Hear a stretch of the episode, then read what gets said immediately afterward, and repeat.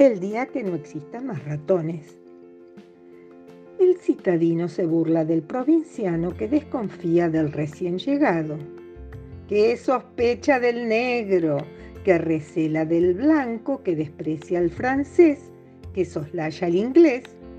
que se ríe del gallego que hace bromas sobre el argentino,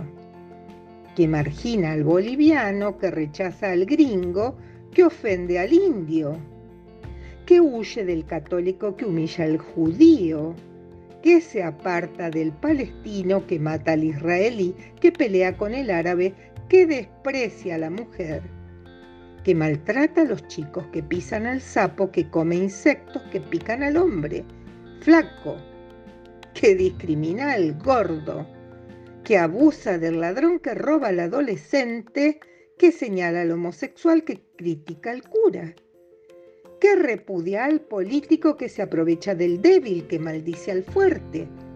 que vitupera al viejo, que engaña al joven, que contradice al adulto,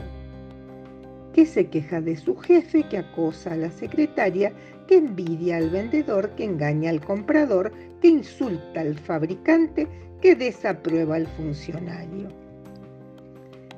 que desdeña al periodista, que hostiga al entrevistado, que difama al intelectual, que señala al ignorante, que agravia al estudioso, que reprocha al médico,